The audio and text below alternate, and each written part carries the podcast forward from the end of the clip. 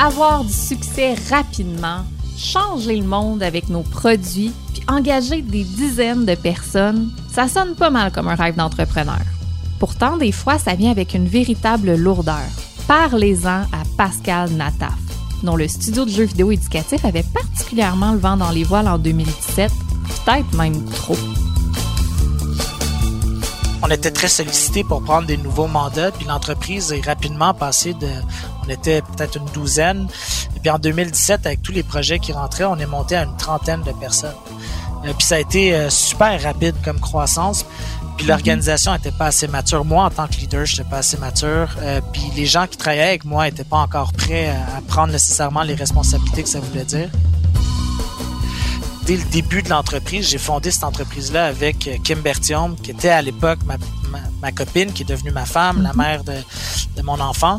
Euh, puis ben, on était ensemble là-dedans, je veux dire. Euh, puis on s'était c'était très réconfortant pour nous, mais on s'était tracé des lignes rouges où on s'était dit si ça devient plus poche que ça, ben ça vaut pas la peine de continuer. On s'était dit bon ben si on arrive à un point où il manque tant d'argent, puis si on arrive à un point où les clients, tu sais comme on en perd pour telle raison, il faut que ce que nous on appelait là, dans notre dans, nos noms de code, on appelait ça le, Doomsday Device. On disait, là, ben, on va peser sur le bouton, puis on va tout péter, puis on va recommencer quelque chose d'autre. Puis c'est ça qui est arrivé. Fait que là, vous vous êtes viré sur une scène, puis vous avez décidé de réduire vos effectifs? Ouais.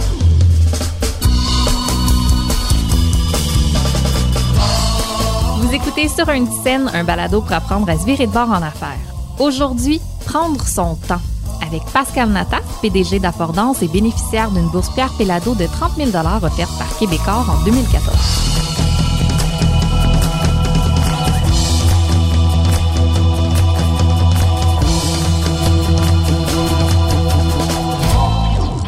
Revenons au choix de Pascal c'était loin d'être une décision prise sur un coup de tête. En fait, avec Kim, ils ont volontairement décidé de réduire la taille de l'entreprise, puis ont été transparents avec leurs employés quand ils sont passés de 30 à 12 personnes.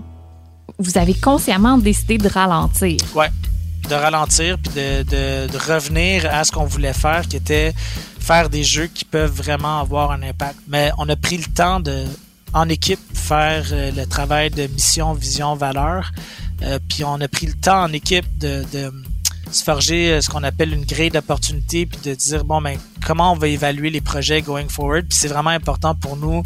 Euh, par exemple on s'était fait approcher dans le passé pour gamifier un centre de contact client, les centres d'appel.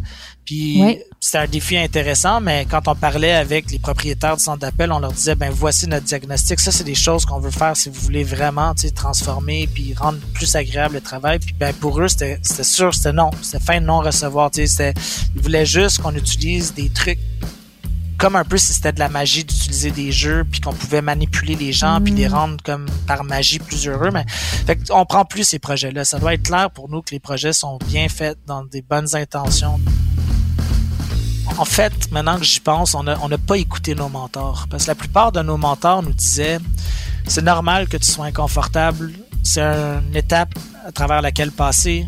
Euh, puis 30, c'est comme inconfortable, mais plus que tu, tu atteins une taille d'une centaine, tu vas avoir un chef de RH ou une chef de RH, puis tout ça, ça va rendre tout plus facile.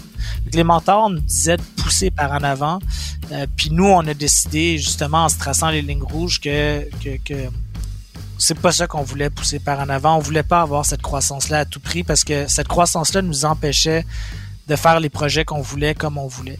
Fait que nous, on s'est dit, ben, on n'a pas besoin d'atteindre des chiffres si rapidement que ça. On a juste besoin de pas perdre. On a juste besoin d'être capable de continuer à payer des gens, continuer à développer, continuer à créer de la valeur. C'est ça, au bout du compte, qui est le, la base de la croissance d'une entreprise qui est solide. De perdurer. Exactement, c'est de perdurer, puis c'est de créer des bases puis de la valeur qui lui permettent de perdurer.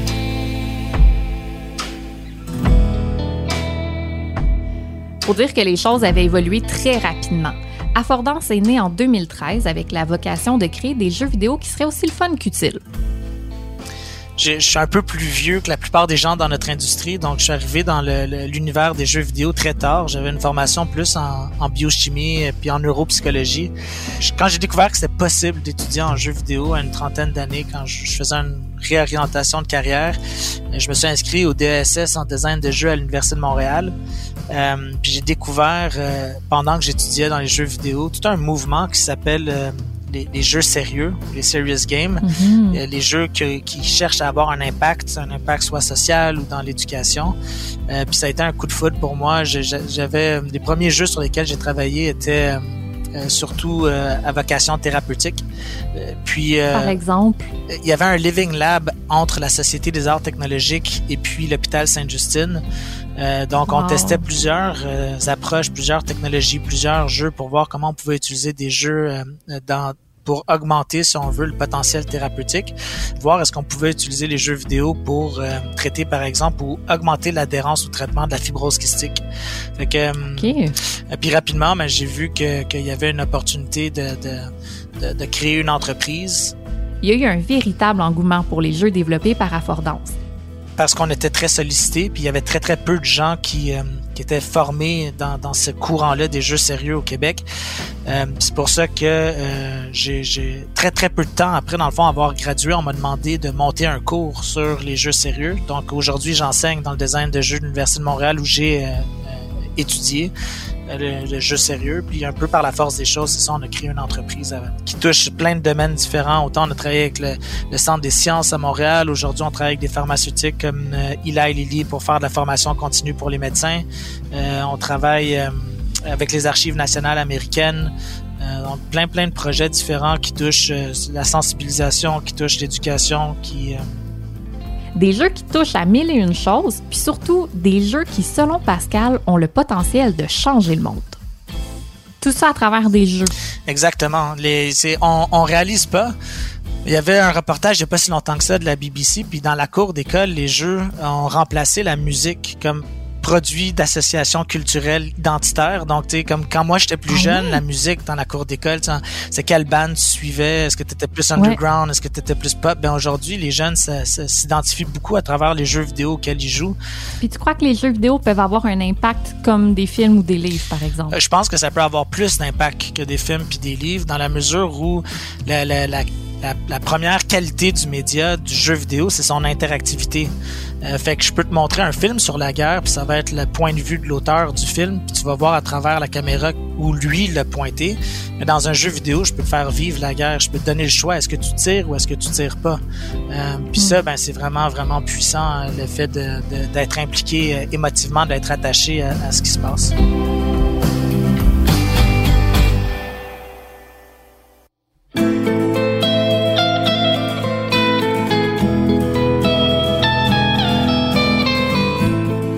Ça fait que Pascal se retrouve en 2017 avec de la broue dans le toupette, quatre ans après avoir fondé son entreprise. Puis c'est là, comme on se le disait, qu'il décide de ralentir. Ça faisait pas assez longtemps que vous étiez en affaires, finalement. Ça faisait pas assez longtemps qu'on était en affaires, exactement. On avait vraiment une idée un petit peu trop, euh, euh, douce de ce que ça voulait dire. Euh, gérer des clients, gérer des employés, puis ben d'un coup, pas mal toutes les tuiles ont commencé à nous tomber sur la tête les unes après les autres. On avait des clients pas contents parce qu'on n'avançait pas assez rapidement. Puis toi, tu voyais ça aller? Est-ce que tu étais bien à la fin 2017 à titre de gestionnaire? Non, ben non. Moi, au contraire, je, je, je comme comme tous les, les, les PDG, les CEO, j'avais les yeux sur le compte de banque, puis je voyais à quelle vitesse on brûlait l'argent, puis je voyais l'argent rentrait pas assez vite. Fait que tu sais, je voyais la fin arriver, le iceberg se constamment, puis je disais OK, il faut qu'on fasse de quoi. Le travail de vendeur, c'était déjà quelque chose qui m'intéressait pas. Puis je savais que si on rentrait des nouveaux contrats, j'avais des clients déjà qui étaient pas contents, euh, puis j'avais des employés qui étaient pas contents, euh, où je sentais que certains, mhm. puis, puis nous on a toujours valorisé la transparence, fait que on était assez transparent quand même d'expliquer à tout le monde où est-ce qu'on était rendu dans le développement des affaires, combien d'argent on avait, qu'est-ce que ça voulait dire. Puis ça, ça angoissait beaucoup de monde aussi de se dire ben tout est précaire, je vais perdre ma job. Fait qu'honnêtement, c'était pas une super bonne période euh, pour nous. Étrangement, il réduit son équipe, mais ça lui ouvre de nouvelles portes. À ce moment-là, Pascal était professeur à l'Université de Montréal en jeux vidéo. Euh, j'ai eu la chance là, dans, dans ces années-là d'avoir trois étudiants qui voulaient lancer une entreprise en jeu de réalité virtuelle. Puis moi, je, voyais énormément de potentiel pour la réalité virtuelle. puis ces trois étudiants-là étaient hyper talentueux. Donc, euh, quand l'école a fini, comme il n'y avait pas d'incubateur, puis comme nous, on était passé d'une trentaine d'employés, on était tombé à sept. On avait, on avait de la place au bureau. Donc, on leur a mhm. proposé de, de venir passer l'été au bureau. Ça tombait pas mal vers la fin de la session. On leur a dit, venez, on va vous donner des ordinateurs. On avait plein de matériel qu'on avait acheté puis qu'on n'utilisait plus maintenant qu'on avait moins d'employés. Puis ai dit, je vais passer du temps à vous donner euh, des conseils. Puis euh, c'était vraiment un bon enfant, no strings attached. Il y avait pas de, il y avait pas de volonté d'investir à ce moment-là. On se disait, ben, dans le pire des cas, si ça marche pas puis qu'ils lancent pas l'entreprise, moi, j'étais intéressé à les embaucher de toute façon parce que je voyais le potentiel d'utiliser la réalité virtuelle dans les jeux à impact sociaux. C'est de plus en plus utiliser euh, le VR pour, pour, pour la formation. Vous avez essayé de faire des demandes de financement que j'avais aidé, ça marchait pas trop. J'aurais proposé de, devenir partenaire, d'investir de l'argent, ils ont accepté. Euh, puis ben aujourd'hui, euh, ce studio-là s'appelle Trébuchet. Ils vont lancer dans quelques euh, semaines leur, leur dernier jeu qui s'appelle Winds and Leaves, qui est un jeu qui s'inspire de l'homme qui plantait des arbres. C'est un jeu dans hmm. lequel tu es dans un monde désert un peu, puis tu dois revégétaliser le monde. Et puis ça va être leur troisième, quatrième jeu. Ils sont aujourd'hui une trentaine d'employés, je pense, puis ils sont vraiment euh, partis avec. Euh, ils sont partis pour la gloire. C'est vraiment. Que c'est beau. Ouais.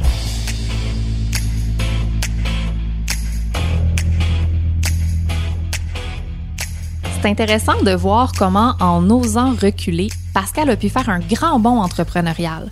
Il investit aujourd'hui dans plusieurs studios de jeux vidéo, puis mettons qu'il connaît bien l'importance des coups de main financiers on avait de la difficulté, euh, on tirait un peu partout. Là. On avait de la difficulté à comprendre c'était quoi notre modèle d'affaires, comment on pouvait faire pour que ça marche. Euh, c'est quoi les étapes qu'on doit mm. faire pour réussir à être une vraie entreprise? Puis on essayait plein de choses, puis ça fonctionnait pas. Puis la bourse Pierre Pelado est vraiment arrivée à un moment où ça nous a permis de se concentrer sur un projet. Euh, ça nous a permis d'avoir un peu de temps. Ça nous a permis de d'embaucher des premières personnes parce que jusque là on était on a vraiment lancé l'entreprise avec 50 dollars en poche. Je veux dire on avait on avait rien on n'avait pas de soutien on n'avait pas accès à, ce qu'on appelle dans le jargon du love money. Et justement aujourd'hui Affordance est une compagnie stable. Après l'aventure avec Trébuchet Pascal a continué à investir dans des studios. Il a même cofondé le Indie Asylum, un regroupement de travailleurs en jeux vidéo qui compte 120 développeurs et 9 studios. Affordance Studio est évidemment un de ces studios-là. Qu'est-ce que tu as appris à travers tes expériences que tu aimerais transmettre aux jeunes entrepreneurs qui se lancent en affaires? Pourquoi c'est important de prendre son temps? Ben, moi, je, pense que le, plus important dans tout ce que je viens de dire, c'est euh, souvent on a l'impression que c'est une compétition, qu'il faut aller vite, qu'il faut gagner à tout prix. Il y a, quand même, euh, il y a eu tout du glamour autour des entrepreneurs, puis on peut vraiment s'inspirer de, de Fable de la Fontaine, du lièvre et de la tortue. Euh, mm-hmm. Vraiment, c'est rien ne sert de courir, il faut partir à point. Donc, euh, c'est vraiment, je pense, l'entrepreneuriat, c'est vraiment une, un marathon. C'est vraiment une course d'endurance. Il faut, faut s'assurer d'être capable de rester en vie le plus longtemps possible. Souvent, euh, même quand je parle avec des jeunes entrepreneurs, surtout dans le domaine techno, euh, j'utilise une analogie qu'ils comprennent bien. Je leur dis que se partir, comme lancer une entreprise, c'est un petit peu comme être dans une apocalypse de zombies.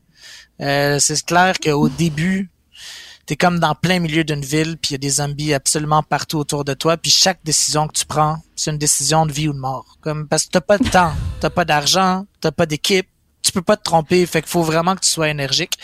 Mais personne peut survivre très longtemps dans un centre-ville infesté de zombies. Fait que ton but c'est de sortir, c'est de trouver euh, ça dépend du fantasme de chacun, là, ton cirque, ton hôpital psychiatrique, euh, la fermette abandonnée, mais il faut que tu trouves cette place-là.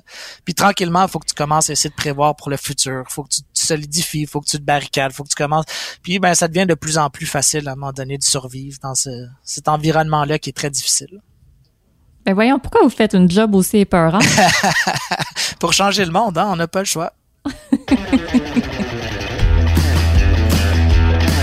ben écoute donc, merci beaucoup Pascal Nataf d'amadouer les zombies pour notre bien à tous.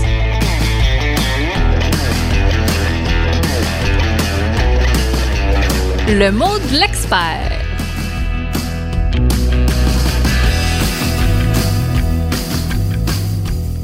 Maintenant, est-ce qu'il existe des moyens de penser à une maturité rapide dès la création d'une entreprise? Tu de prévoir d'emblée une grosse croissance. C'est ce que va nous dire Raphaël Christian Roy, cofondateur et dirigeant national de Front Row Ventures. Raphaël, quel conseil t'offrirais aux entrepreneurs qui veulent se préparer pour une croissance rapide, mais dès la naissance de leur compagnie, qui veulent avoir ça en tête d'emblée? Ouais. Euh, un des points les plus importants sera toujours l'équipe, les gens avec lesquels tu t'entoures. Euh, en tant qu'entrepreneur, on, aime référer dans le monde de la technologie à s'entourer de généraux et de soldats très solides. Ça, je pense que c'est très important de le mentionner où est-ce que euh, tes premiers employés, les gens avec qui tu bâtis ta compagnie, deviendront tes VP, deviendront tes généraux, deviendront tes soldats les plus vaillants et les plus loyaux. Puis ça, c'est important, on le mm. mentionnera jamais assez, de s'entourer des gens euh, qui ont des valeurs semblables aux tiennes. Mais plus important, puis ça, ça rentre dans mon deuxième conseil ici, c'est s'entourer des gens qui partagent une vision, une passion commune. Euh, en technologie, on investit dans des dans des entrepreneurs qui veulent changer le monde d'une certaine façon, que ça soit euh, que ça soit de rendre accessible euh, le, le, divan de un à travers une plateforme comme Airbnb ou de ou de rendre de changer complètement l'industrie du taxi comme comme une compagnie comme Uber. Je pense que le, le, le concept ici, c'est d'avoir une vision commune parce qu'à travers les années, euh, le produit va changer, la solution, les services vont changer, il va y avoir des défis. Mhm. Mais si on a une équipe euh, de généraux et de soldats très solides autour de nous qui partagent cette vision, qui partagent cette passion de changer le monde, la façon dont on essaie de le changer dès le jour 1, euh, ça va vraiment être clé à former euh, une compagnie, à former une organisation sereine à travers le temps et, et pérenne à travers le temps carrément.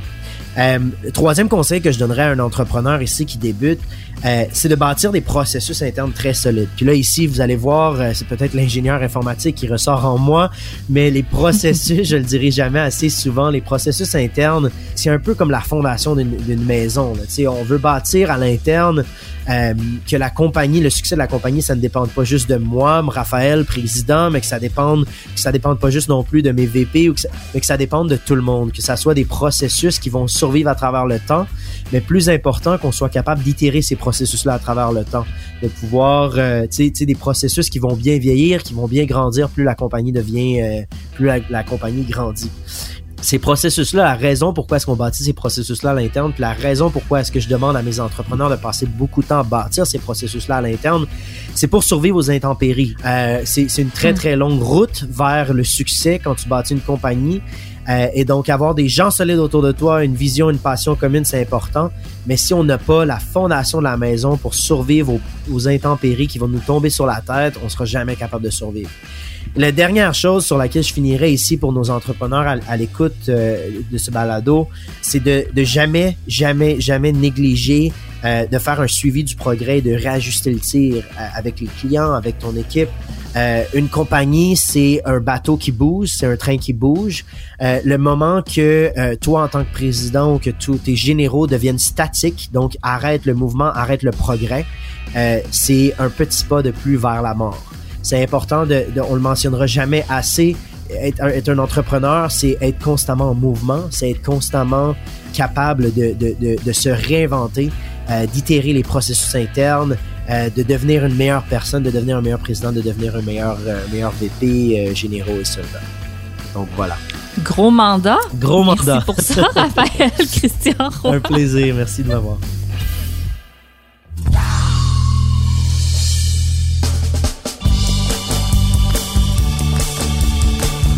Ne manquez pas les prochains épisodes de Sur un scène pour découvrir d'autres histoires d'entrepreneurs inspirants qui ont appris à rapidement se virer de bord pour mieux prospérer. On jasera notamment de patriotisme économique, d'exportation et d'un paquet d'autres joyeux défis.